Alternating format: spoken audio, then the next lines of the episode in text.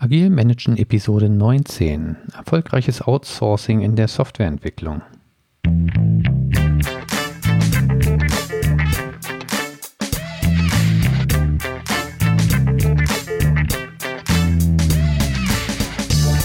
Herzlich willkommen bei Agil Managen, dem Podcast für Projektleiter und Führungskräfte in der Softwareentwicklung.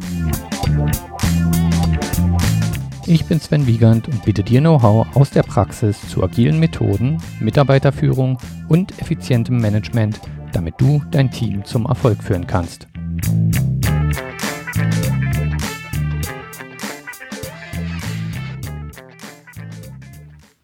Willkommen zurück bei Agilem Managen. Der Sommer geht langsam, die Tage werden kürzer. Somit ist wieder Zeit, sich im Arbeitszimmer einzuschließen und neue Podcast-Episoden aufzunehmen. Und genau das mache ich heute mal wieder nach einer längeren Sommerpause.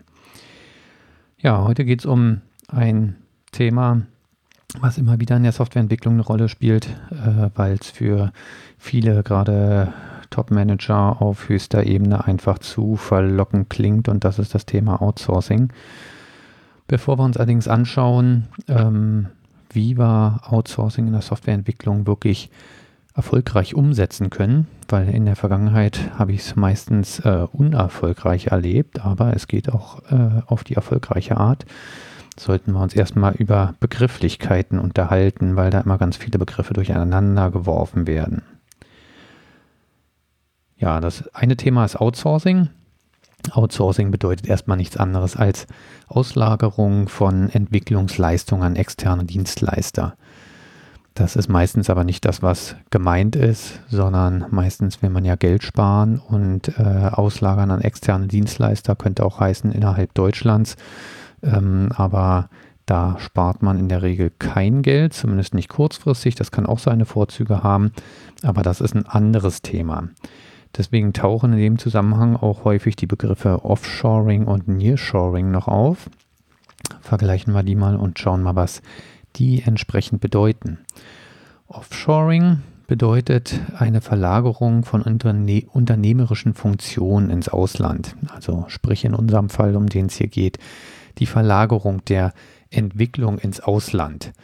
Die Motivation dabei ist meistens Kosteneinsparung, weil im Ausland, wissen wir alle, sind die Arbeitskräfte, zumindest wenn wir ins östlich gelegene Ausland gehen, in der Regel deutlich günstiger, als das hier in Deutschland der Fall ist.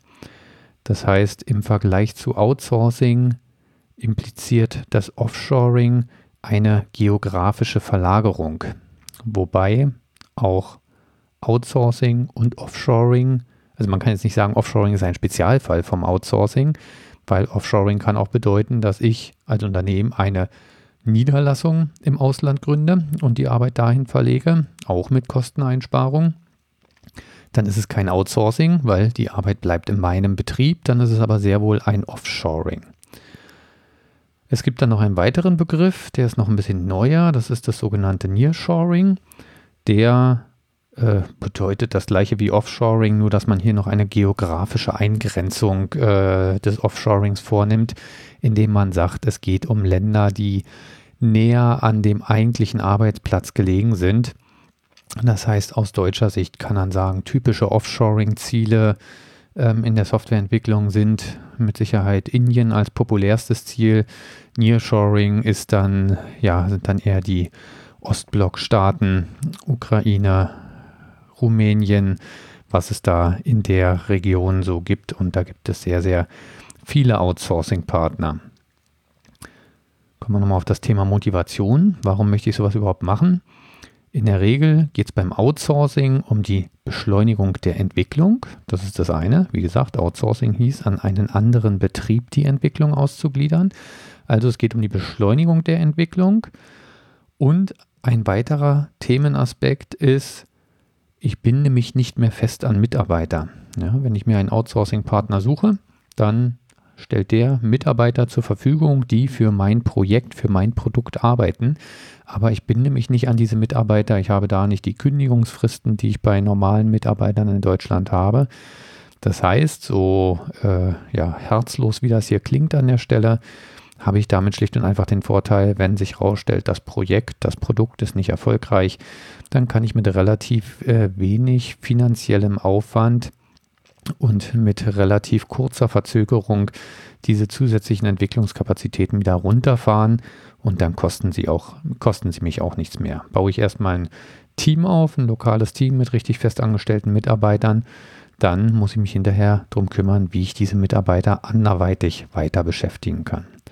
Das sind die Motivationen beim Outsourcing. Beim Offshoring ist die Motivation, wie schon vorher erwähnt, vor allem die günstigere Entwicklung, die günstigeren Löhne, die im Ausland äh, einfach fällig wären im Vergleich zum deutschen Standort.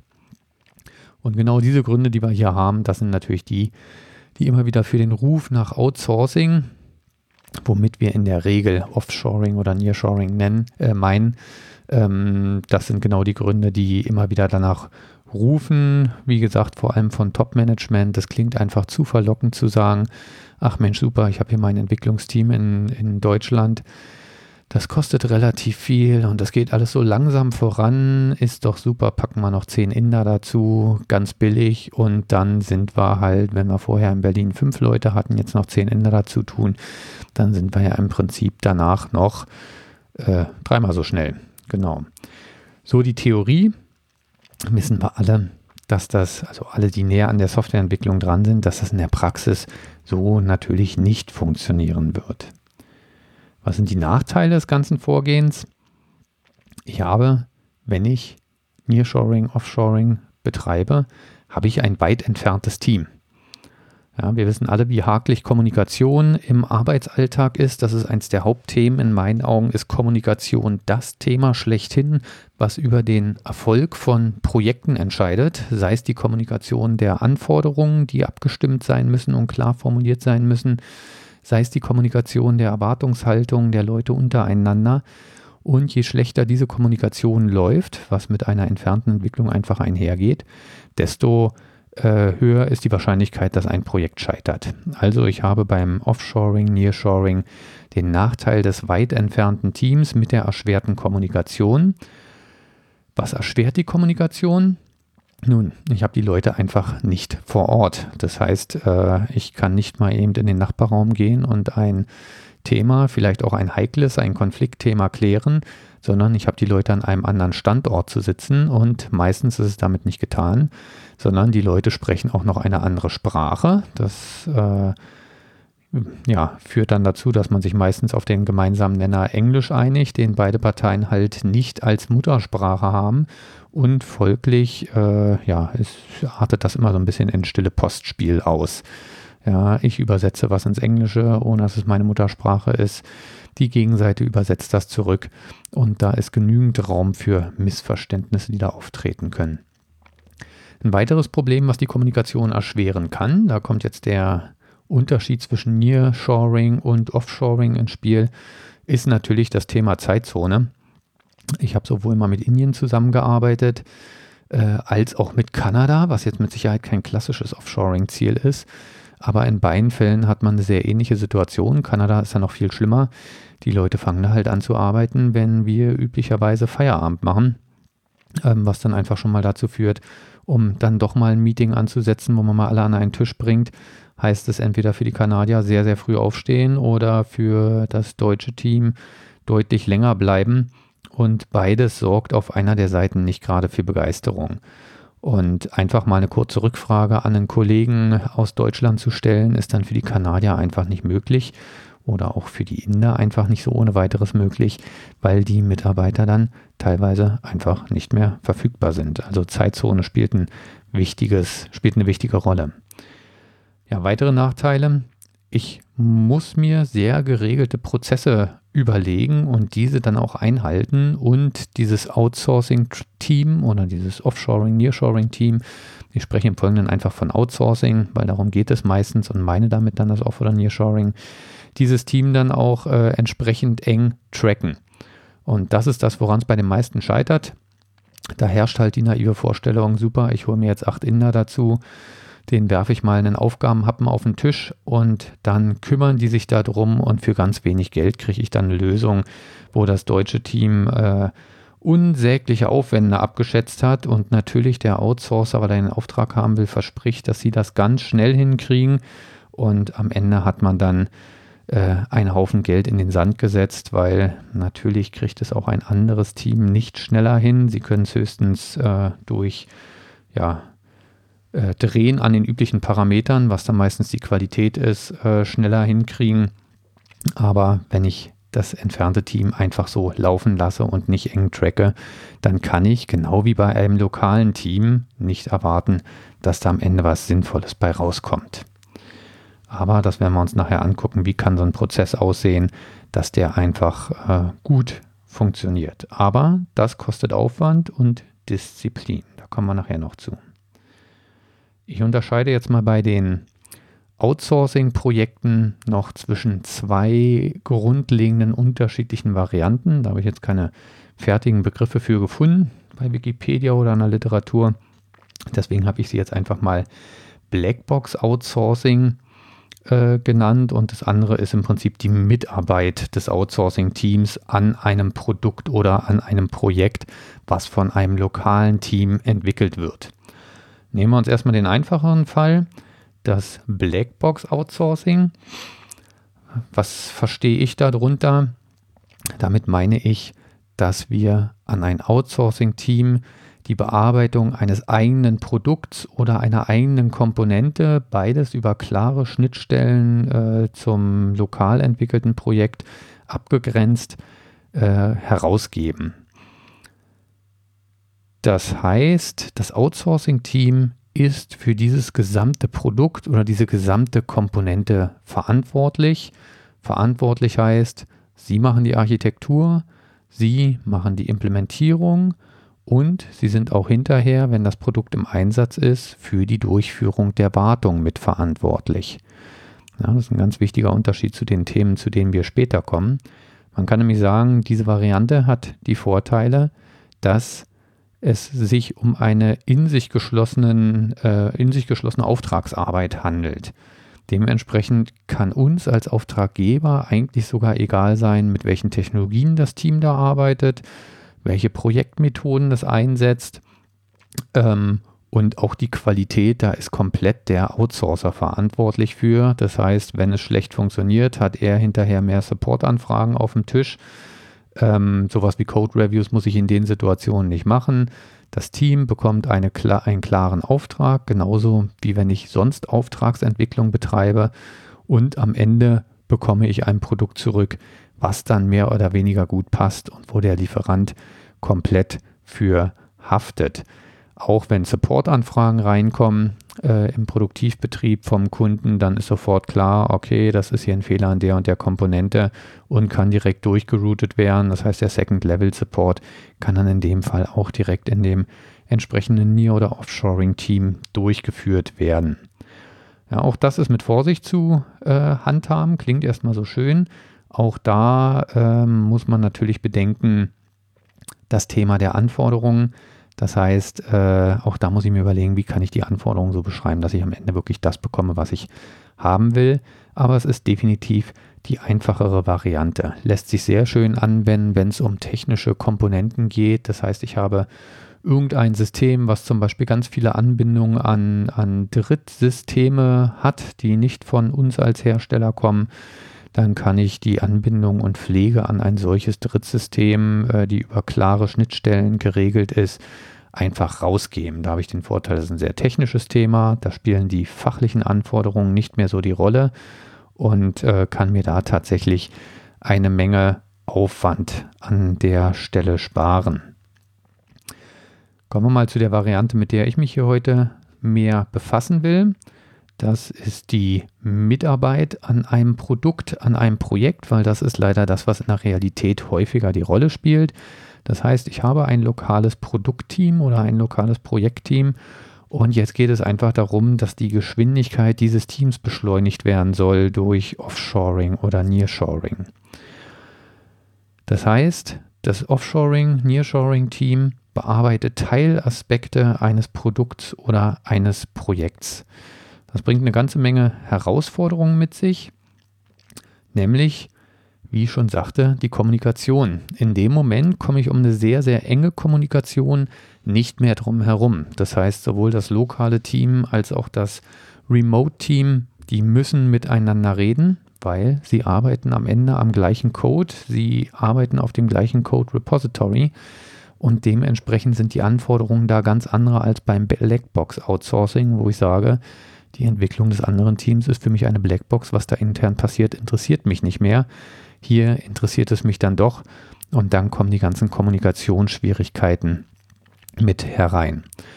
Aus Sicht des Product Owners, des Produktmanagements weniger, aber des äh, Leiters der Softwareentwicklung besteht hier das Problem da drin, die Arbeitspakete so zu schneiden, die kommen ja aus einem Projekt, einem Produkt, ähm, so zu schneiden, dass beide Teams verhältnismäßig unabhängig voneinander arbeiten können. Ja, also das lokale Team und das Outsourcing-Team, dass die arbeiten können, ohne sich allzu viel in die Quere zu kommen und trotzdem am Ende ein in sich geschlossenes, rundes äh, Produkt rauszubekommen. Eine weitere Herausforderung an der Stelle ist die Sicherstellung der Qualität. Denn jetzt kann ich nicht mehr sagen, ist mir egal, wenn es nicht funktioniert, dann hat der Outsourcer ähm, mehr Aufwand. Das ist mir natürlich auch sonst nicht egal, weil meine Reputation leidet im Zweifelsfall darunter, wenn die Qualität nicht stimmt. Aber hier kommen noch die organisatorischen Aspekte mit rein. Wenn ein Support-Request reinkommt, hat hier in diesen Fällen erstmal das lokale Team das Ding auf dem Tisch und muss erstmal analysieren, wo liegt der Fehler. Und erst während der Analyse wird sich herausstellen, ob das in einer Komponente ist oder an einer Stelle ist, die das lokale Team entwickelt hat oder an einer Stelle ist, die das entfernte Team entwickelt hat. Und äh, dann kann entschieden werden, welches Team sich um die Behebung des Problems kümmert. Aber das heißt, erste Anlaufstelle für den Support ist immer das lokale Team.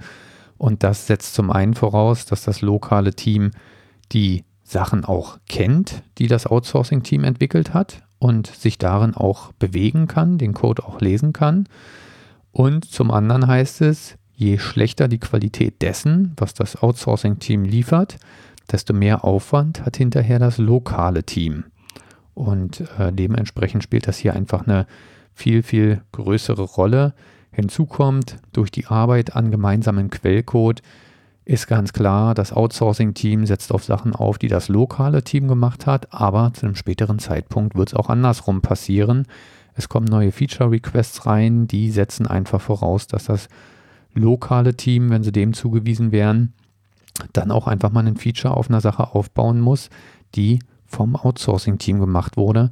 Und dementsprechend müssen einfach beide Seiten ähm, den Code des gesamten Produkts kennen. Und ich habe hier nicht mehr diese klare Trennung, die man sich eigentlich wünschen würde. Bevor wir zum richtigen Vorgehen kommen, oder zu einem Vorgehen, was sich zumindest bei mir in der Praxis bewährt hat. Das heißt nicht, dass es, der, dass es für jeden funktioniert oder dass es der einzige richtige Weg ist. Da gibt es wie immer ganz viele Möglichkeiten. Kommen wir erstmal noch zum Thema häufige Fehler, weil ich sagte schon, ich habe in der Vergangenheit oft genug Outsourcing-Projekte scheitern sehen. Ähm, wirklich auch fatal scheitern sehen, was hinterher im Nachhinein viel, viel Zeit und äh, Folgekosten verursacht hat. Und deswegen da man aus Fehlern ja lernen kann, wollte ich auf die nochmal eingehen. Der Klassiker ist hier eigentlich genau wie bei der lokalen Entwicklung ähm, das Vorgehen nach dem Wasserfallmodell. Ich habe selber ein Projekt miterlebt, da noch in einer eher äh, ja, operativen Rolle als Softwareentwickler selber noch, auch nicht direkt an dem Projekt beteiligt, äh, aber an einem Nachbarprojekt. Und da war es schlicht und einfach so, dass ein, an ein Outsourcing-Team, ich glaube es war ein iranisches in dem Fall, wurden relativ unklare Anforderungen rausgegeben. Wir brauchen eine Backoffice-Anwendung und die soll auf Bullet Point-Ebene A, B, C, D, E können als Anforderung erfüllen. Wirklich, ja, mehr oder weniger auf einer DIN A4-Seite zusammengeschustert, eine grobe Anforderung, was das können soll. So, man kann sich jetzt vorstellen, da hat sich dann ein Team aus, ich weiß gar nicht mehr, ich glaube, es waren vier oder fünf Entwickler, die haben sich über ein Jahr lang eingeschlossen und haben dann am Ende eine Backoffice-Anwendung geliefert. Und es wird jetzt, zumindest die Hörer meines äh, Podcasts, die schon andere Episoden gehört haben, oder Leute, die aus der Praxis schon Erfahrung haben, wenig überraschen, dass das, was am Ende rauskam, nichts getaugt hat.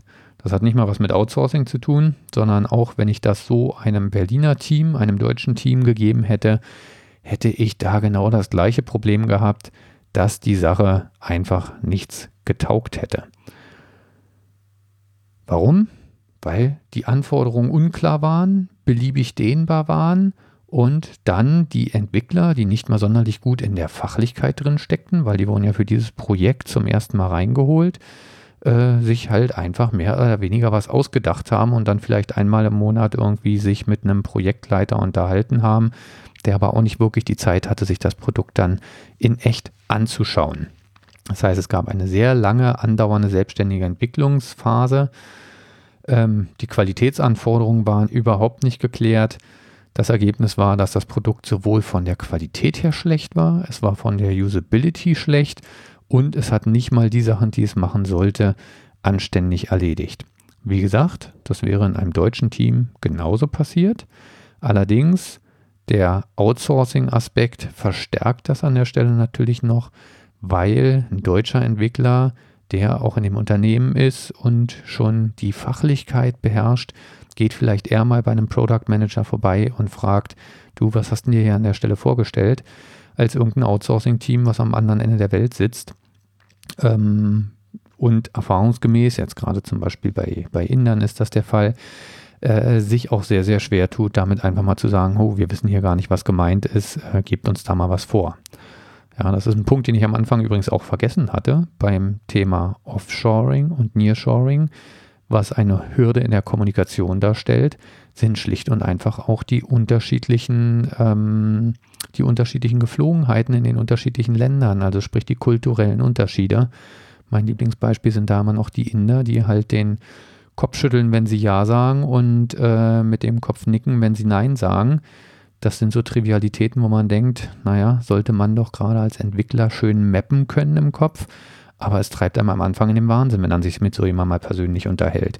Und das äh, ja, sind einfach Sachen, mit denen man lernen muss, da umzugehen. Und da sollte man als Unternehmen auch tunlichst hingehen und da auch ruhig mal die Zeit investieren und sich einen Experten zu holen, der sich auf dem Sektor auskennt und ein bisschen was um, über die Kultur zum Beispiel von Indien erzählen kann, damit man die Leute dann einfach auch besser versteht und weiß, worauf man achten muss, wenn er mit denen zu tun hat. Ja, also die Entwicklung nach Wasserfall, die funktioniert halt schlicht und einfach nicht genauso, wie sie es bei lokalen Teams nicht tut.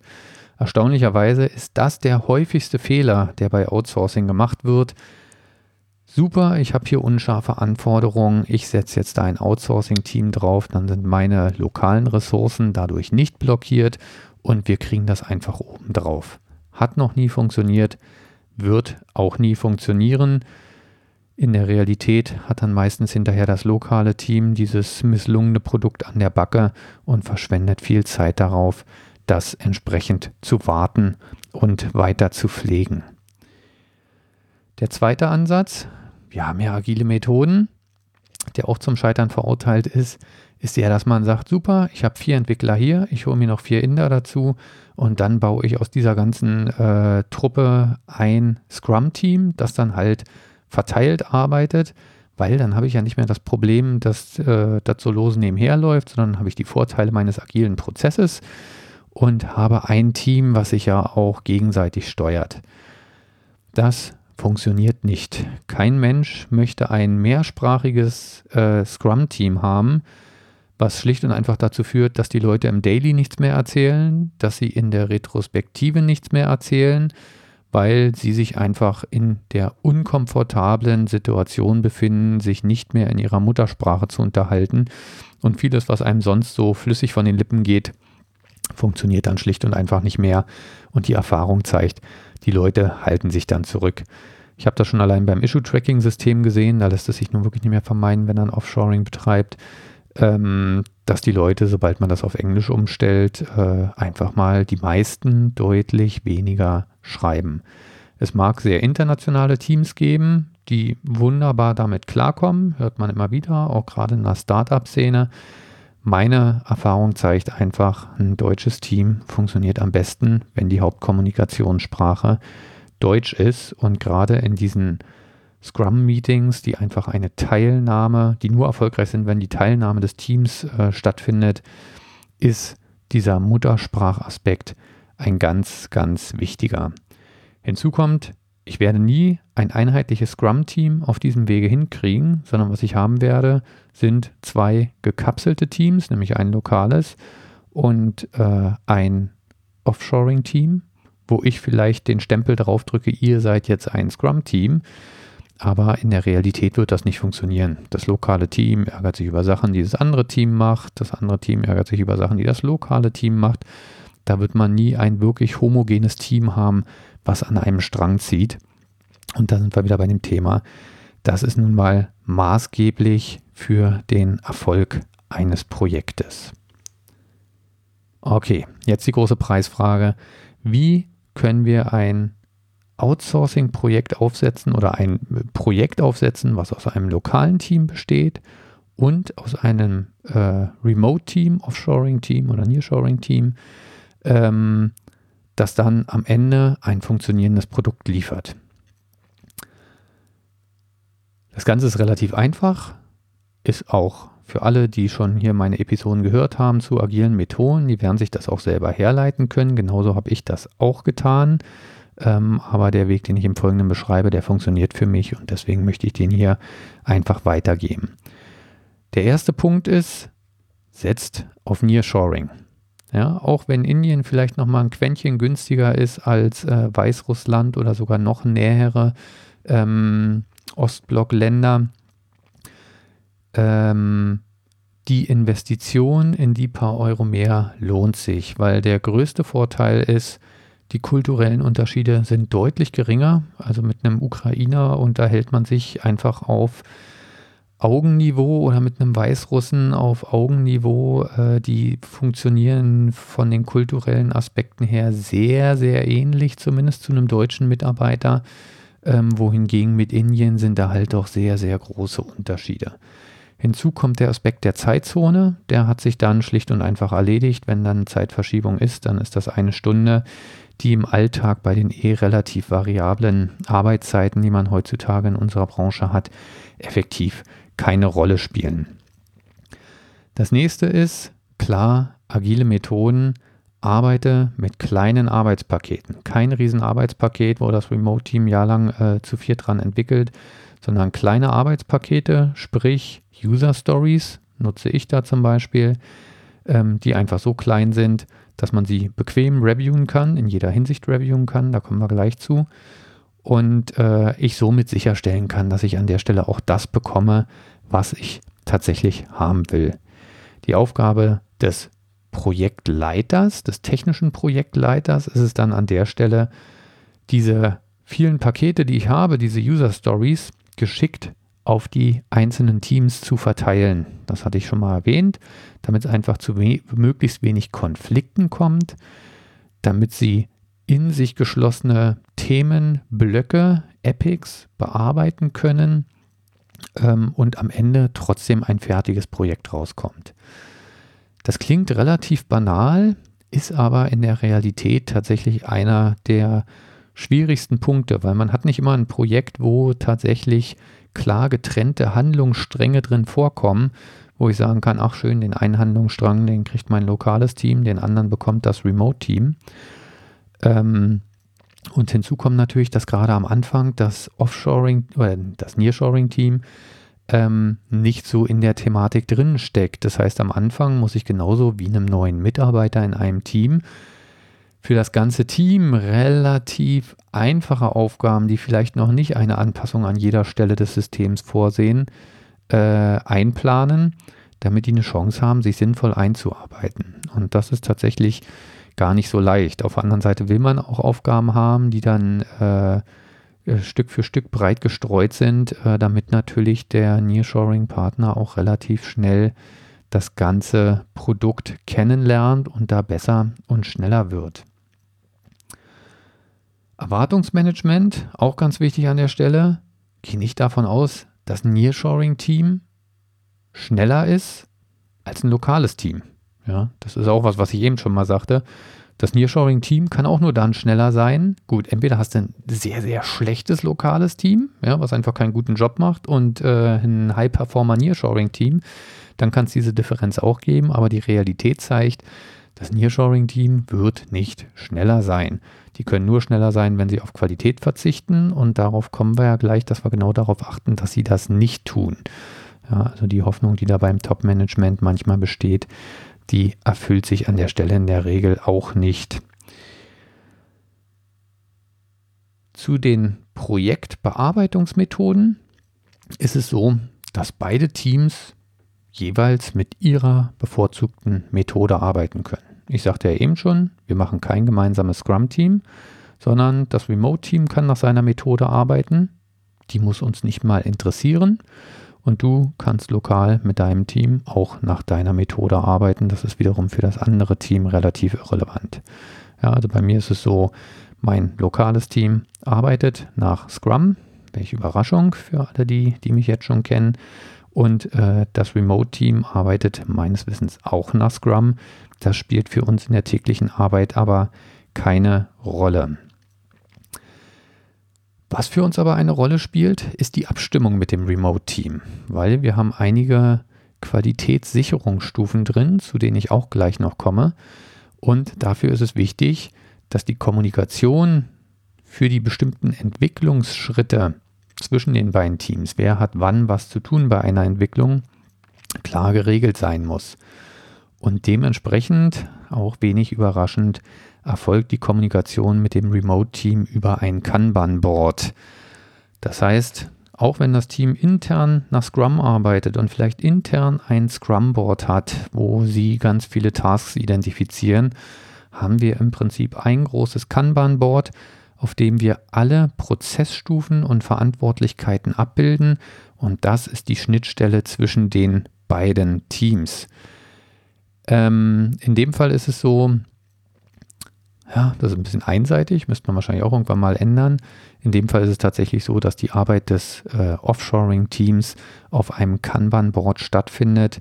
Ähm, das lokale Team könnte sich das Scrum-Board, nee, andersrum, das äh, Offshoring-Team könnte sich auch das Scrum-Board vom lokalen Team angucken, aber machen sie in der Regel nicht. Äh, dieses Kanban-Board fokussiert sich auf die Arbeiten des Offshoring-Teams, weil es später dazugekommen ist und dementsprechend ähm, ja erstmal natürlich mehr im Fokus liegt und mehr unter der Kontrolle steht. Das lokale Team ist, wie ich eben schon sagte, für das Gesamtergebnis verantwortlich. Ja, das heißt, das lokale Team muss den gesamten Code kennen, muss in der Lage sein, Support Requests, die Fehlerstellen im Code finden zu können, das heißt, alles, was vom ähm, Nearshoring-Team geliefert wird, muss vom lokalen Team auch verstanden werden und dementsprechend muss das lokale Team dem auch zustimmen, was das äh, Nearshoring-Team da gemacht hat. Das heißt, die Qualitätsansprüche müssen einfach geprüft werden. Dementsprechend müssen wir in dem Prozess klare Prüfstufen etablieren. Dazu gehört mindestens gerade in der Anfangsphase ganz verstärkt, aber ich bin der Meinung, das sollte kontinuierlich eingehalten werden. Eine Code-Review-Stufe, wo jede Entwicklung vom lokalen Team äh, ja, durch ein Code-Review qualitätsgesichert wird. Da sollte schlicht und einfach der Fokus darauf liegen, wurde die Architekturvorgaben eingehalten, äh, wurde das einfach nach den Best Practices umgesetzt, wie wir das auch lokal tun. Ich kann das an der Stelle mit gutem Gewissen tun, weil oder mit gutem Gewissen einfordern und verlangen, weil wir selbst innerhalb des lokalen Teams äh, Code Reviews durchführen, um schon da eine Einheitlichkeit sicherzustellen. Und dann möchte ich das natürlich erst recht haben, wenn das, wenn die, wenn der Code vom Nearshoring Team geliefert wird. Das hat dann gleich den netten Nebeneffekt, dass dadurch, dass ein Code Review durchgeführt wird für die Aufgaben, die das Nearshoring-Team umgesetzt hat, natürlich das lokale Team auch sofort den Code kennenlernt und äh, somit mit dem Code auch ja, sich auskennt und besser hantieren kann. Und natürlich fließt im Rahmen dieser Code Reviews viel Feedback zurück an das Nearshoring-Team. Und nur so haben wir da die Möglichkeit, dass sie irgendwann den Code auch so schreiben und Sachen so umsetzen, wie wir uns das gemäß unseren Qualitätsanforderungen vorstellen. Würde man das nicht machen und der Code würde einfach reinfließen und niemand würde ihn prüfen, ähm, natürlich macht ein neues Team am Anfang Sachen anders, vielleicht auch Sachen falsch gemäß Architekturvorgaben und dementsprechend muss auch das Feedback da sein, damit sie sich da verbessern können. Dann kommt noch der Punkt QA. Hier bin ich ganz klar dafür, die QA vom Unternehmen, vom Auftraggeber, also von uns durchführen zu lassen. Wir sind diejenigen, die gegenüber dem Kunden gerade stehen müssen, dass unsere Software funktioniert. Dementsprechend sollten genau die gleichen Leute auch die QA machen, die auch die Qualitätssicherung für den lokal entwickelten Code betreiben. So, diese ganzen Prozessstufen müssen in das Kanban-Board eingeflochten werden. Unser Kanban-Board ist da sehr, sehr groß geworden inzwischen, weil was mir ganz wichtig ist an der Stelle, ist, dass jeder Bereich, wo eine Storykarte liegen kann, eine eindeutige Zuordnung entweder zum Nearshoring-Team oder zum lokalen Team hat. Das hat ganz einfache technische Gründe, nämlich dann haben die verschiedenen Teams die Möglichkeit, bei einem elektronischen Kanban-System diesen Bereich zu abonnieren, sage ich mal. Das heißt, äh, sobald da eine Karte reingeschoben wird, werden dann die entsprechenden Verantwortlichen informiert. Des Weiteren bietet es mir als Projektverantwortlichen die Möglichkeit, durch Einblick auf dem Kanban-Board natürlich sowieso Bottlenecks zu erkennen. Wo hängt es gerade? Wo staut sich gerade was? Und auch sofort zu sehen, ist das ein Problem beim lokalen Team? Ist das ein Problem beim Nearshoring-Team? Und sofort klare Ansprechpartner zu haben, mit denen ich mich darüber unterhalten kann. Hätte ich eine Spalte zum Beispiel, wo sowohl Verantwortlichkeit vom lokalen Team als auch vom Nearshoring-Team drin ist, dann wäre diese Erkenntnis da deutlich schwieriger. So, was für Bereiche enthält unser Board, da wir mit äh, Trello arbeiten? Auch das wird die wenigsten überraschen, die mich schon kennen. Ähm, sind wir leider auf äh, Spalten beschränkt. Hier wären mir tatsächlich Swimlanes äh, sehr, sehr lieb. Die würden das Board deutlich schmaler machen können. Dementsprechend müssen wir alle Zustände über Spalten abbilden. Ganz wichtig, vorne gibt es eine Ready-Spalte. Da muss der Product Owner die Stories ablegen, aus denen sich das Nearshoring-Team bedienen kann. Und da sollte man natürlich immer zusehen, dass diese Spalte gut gefüllt ist, damit äh, ja, dass einfach der Prozess dann nicht in Stocken gerät und das Nearshoring-Team nicht leer läuft. Das ist eine Aufgabe des Product Owners und die ist manchmal gar nicht so leicht. Da muss man einfach kontinuierlich Material nachliefern. Die Regel ist da Kanban-mäßig relativ klar. Das Nearshoring-Team, sobald da ein Entwickler nichts mehr zu tun hat, kann er sich aus der Ready-Spalte bedienen und er sollte sich bitte von oben bedienen und nur in nur wenn er sehr, sehr gute Gründe hat, sollte er dann auch äh, eine Story von weiter unten nehmen. Das sollte dann auch im Zweifelsfall abgesprochen werden. Ich mache es dann zum Beispiel noch so, wenn da schon Stories drin liegen aus einem Release, was gerade äh, schon älter in Entwicklung ist und schon einem neuen Release, Release dann hänge ich da einfach nochmal einen Trenner rein und sage hier, bevor da unten irgendwas angefangen wird, müssen die oben alle abgearbeitet werden.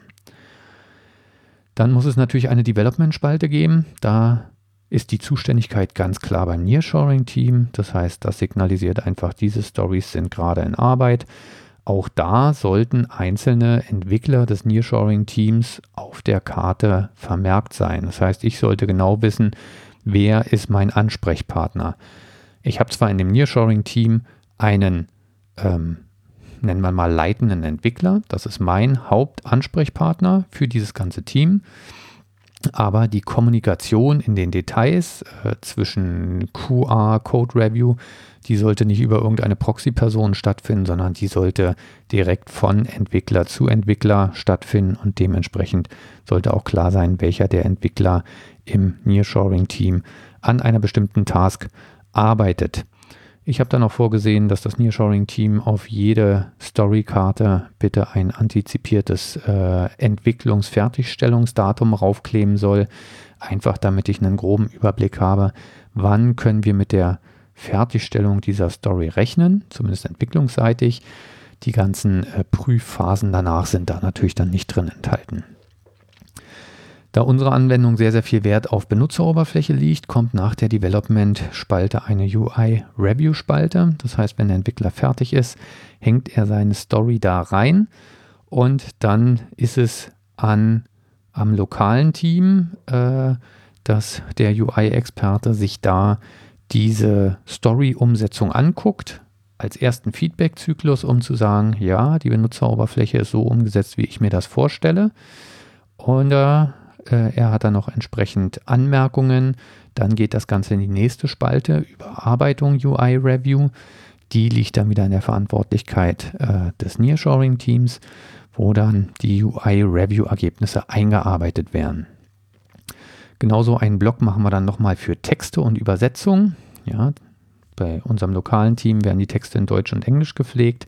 Das Nearshoring-Team kann Deutsch nicht liefern, außer über, über Google Translate. Das wollen wir aber nicht. Dementsprechend gibt es dann eine nächste Stufe Übersetzung. Da ist die technische Dokumentation involviert. Die guckt sich dann die Texte an, stellt deutsche Übersetzungen bereit, guckt sich auch die Konsistenz der englischen Texte an. Und dann gibt es auch da wieder eine Einarbeitungsspalte, äh, die dann wieder in der Verantwortung des Nearshoring-Teams liegt, äh, wo dann die Ergebnisse eingearbeitet werden. Die nächste Stufe ist dann die Code Review Spalte, die gehört wieder dem lokalen Team. Das heißt, alle Karten, die da hängen, warten auf ein Code Review durch das lokale Team und dazu gibt es dann auch wieder eine äh, zugehörige Überarbeitungsspalte, die dann wieder dem Nearshoring-Team gehört, wo die Karten hängen, wo jetzt gerade die Ergebnisse aus dem Code Review eingearbeitet werden. Dann kommt danach die QA, das heißt, die gehört wieder dem lokalen Team und wieder eine Spalte Einarbeitung der QA-Ergebnisse, die gehört wieder dem Nearshoring-Team. Da wir mit Feature Branches entwickeln, gibt es dann noch eine Spalte Merge and Master, die gehört wieder dem Nearshoring-Team. Da hängen die Stories, die auf dem Branch von der QA schon abgenommen wurden und jetzt in den Master eingearbeitet werden müssen. Danach gibt es eine Spalte für die QA auf dem Master nochmal eine abschließende Prüfung. Die gehört wieder dem lokalen Team. Wenn da noch Fehler auftreten, gibt es wieder eine Spalte, Einarbeitung der QA-Ergebnisse und dann final die Dann-Spalte. Wir sehen also, das ist ein ganzer Block von Spalten, der aber sehr schön die einzelnen Prozessstufen äh, unseres Prozesses an der Stelle abbildet. Support hatte ich schon kurz erwähnt. Was ich ganz wichtig finde, ist, jedes Team fixt seine Bugs. Also gar nicht erst auf die Idee kommen, ach, das lokale Team hat hier äh, 15 Bugs eingetragen, da kommen wir gerade nicht zu. Lassen wir mal alles durch das Nearshoring-Team fixen. Insgesamt sollte man hingehen und sollte dieses Team gleichberechtigt setzen mit dem lokalen Team. Da sitzen auch Entwickler, die liefern dann gute Qualität, wenn sie Spaß an der Arbeit haben. Und äh, Spaß an der Arbeit habe ich dann, wenn ich gleichberechtigt behandelt werde und wenn ich auch nur den Dreck wegmachen muss, den ich selber fabriziert habe und nicht den Dreck von anderen. Support hatte ich schon erwähnt. Wenn unklar ist, wo ein Bug liegt, dann hat das nun mal leider erstmal das lokale Team auf dem Tisch und kann es dann gegebenenfalls an das Nearshoring-Team weitergeben. Wir als Leiter des Projekts, als Verantwortlicher müssen das Miteinander fördern. Ja, das ist das, was ich gerade schon sagte. Beide Teams haben die gleichen Rechte, aber auch die gleichen Pflichten und sollten gleich behandelt bearbeitet werden.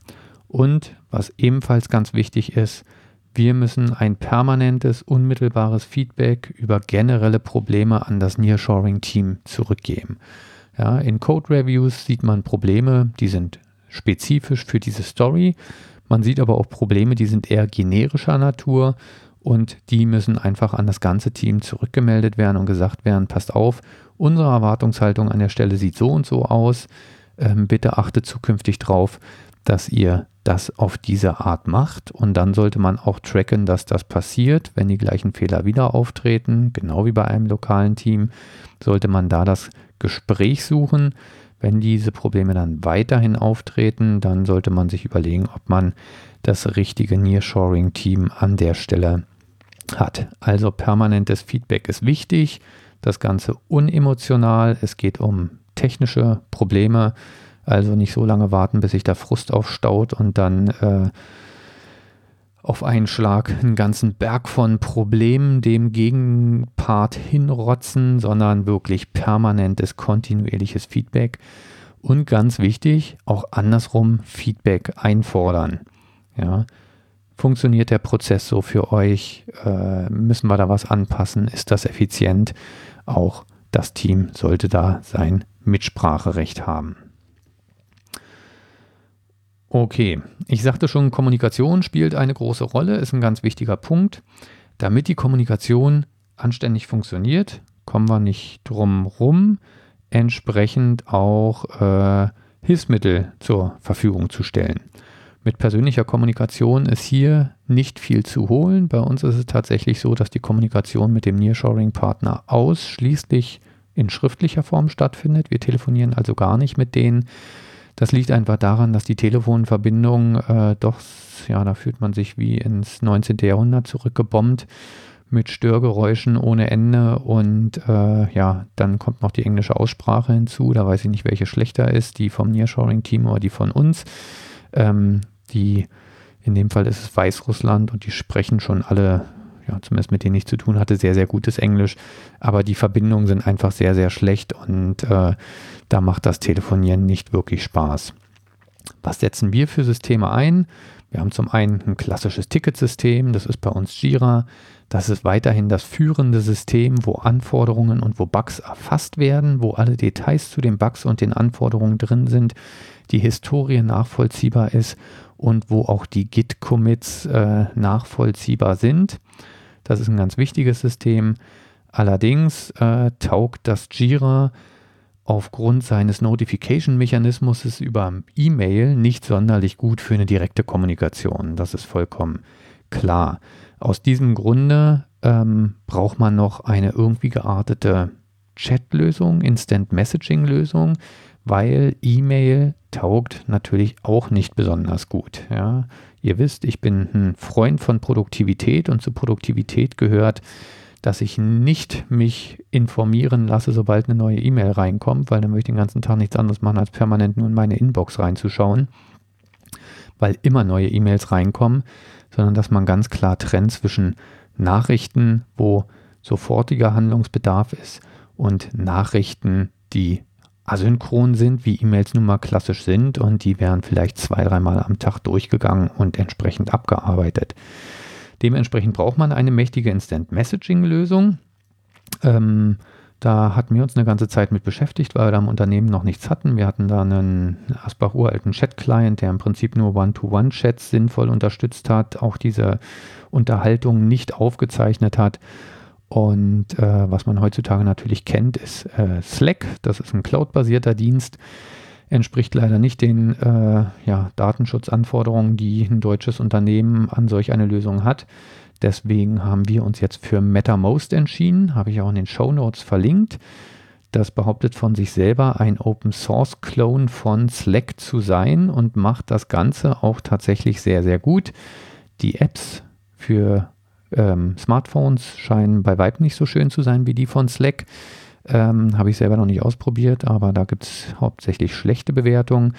Aber was die Messaging-Lösung jetzt im Browser angeht, ist MetaMost sehr, sehr mächtig. Man hat Public Channels, Private Channels ähm, und äh, ja, One-to-One-Chats und äh, kann dann themenbezogene Channels aufmachen und hat damit eine Instant Messaging Lösung, wo man auch synchron sehr zügig kommunizieren kann, dank Markdown-Syntax und Syntax-Highlighting für sämtliche Programmiersprachen, wird sogar unser Scala unterstützt, ähm, kann dann da auch schön mal ein paar Codeschnipsel senden. Ähm, man kann Bilder direkt per Drag and Drop an eine Nachricht ranschieben oder per Steuerung V einfügen.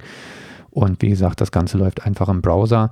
Und eine der besten Sachen daran ist halt, dass ich channelgenaue Notifications äh, einstellen kann und somit ganz klar unterscheiden kann, was ist, wenn ich direkt angeschrieben werde, was ist, äh, wenn in einem bestimmten Channel was geschrieben wird, möchte ich da tatsächlich eine Notification haben oder soll der Channel nur als ungelesen markiert werden und kann sich da sehr genau channelspezifisch seine Notifications einstellen, so dass man nicht über Gebühr gestört wird. Als drittes System haben wir dann natürlich unser elektronisches Kanban-Board. Da setzen wir, wie gesagt, auf Trello. Da gibt es auch haufenweise andere Lösungen. Wichtig ist da, dass man die Zuständigkeiten klar klären kann und dass man halt die Möglichkeit hat, einzelne Bereiche zu abonnieren, damit die Verantwortlichen entsprechende Bereiche abonnieren können. Zum Beispiel halt die technische Dokumentation, die das Abo auf der Translation-Spalte hat und immer wenn eine Karte reingezogen wird, werden dann die entsprechenden Leute informiert und können dann auch zügig reagieren, weil dieser Kanban-Prozess funktioniert natürlich nur dann, wenn auch das lokale Team seinen Part in der Prozesskette zügig ausführt und die Karten da nicht tagelang rumliegen bleiben. Genau, wir setzen da wie gesagt Trello ein aber da gibt es viele Lösungen. So, das heißt, das sind die drei wesentlichen Systeme. Mail sind wir weitestgehend von abgekommen. Das äh, erledigt MetaMost an der Stelle mit. Ähm, wichtig ist, das haben wir selbst am eigenen Leibe erfahren, macht klare Kommunikationsrichtlinien. In all diesen Systemen kann man Kommentare schreiben, auch im Trello. Ähm, das Resultat ist, dass am Ende die Informationen zu User Stories, weil es gibt immer mal wieder Rückfragen und so weiter, über alle drei Systeme verstreut sind. Und da ist es einfach wichtig, dass ihr da innerhalb des Teams, über beide Teams hinweg, klare Kommunikationsregeln beschließt und diese dann auch klar kommuniziert. War bei uns eins der Hauptthemen in den letzten Retrospektiven, damit einfach jeder weiß, wo poste ich Fragen zu bestimmten Themen und wo finde ich die Wahrheit über eine User Story. Bei uns ist es ganz klar, wir haben jetzt die Kommunikation in Trello mehr oder weniger komplett abgeklemmt. Das heißt, das ist wirklich weiterhin ein reines Kanban-Board. Die Kommunikation findet größtenteils in MetaMouse statt, weil die Diskussion über Story Features, Akzeptanzkriterien im Jira einfach durch dieses E-Mail-basierte viel zu langsam ist. Das heißt, die Diskussion findet im MetaMouse statt.